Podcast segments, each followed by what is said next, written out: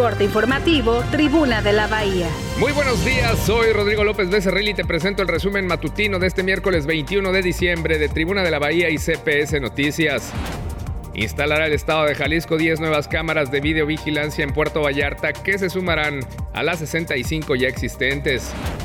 Mientras tanto, dotarán de cámaras corporales elementos de seguridad pública y tránsito de la bahía para que guarden registro de todos sus movimientos.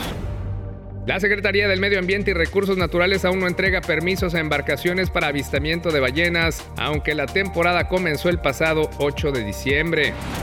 Este miércoles pagarán los sueldos atrasados de nuevos policías, les adeudan tres quincenas.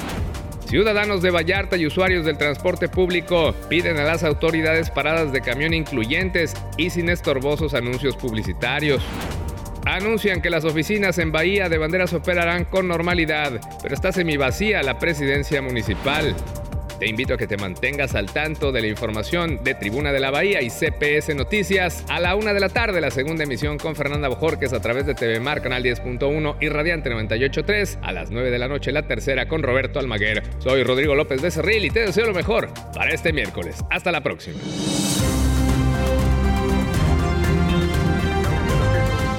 Corte informativo, Tribuna de la Bahía.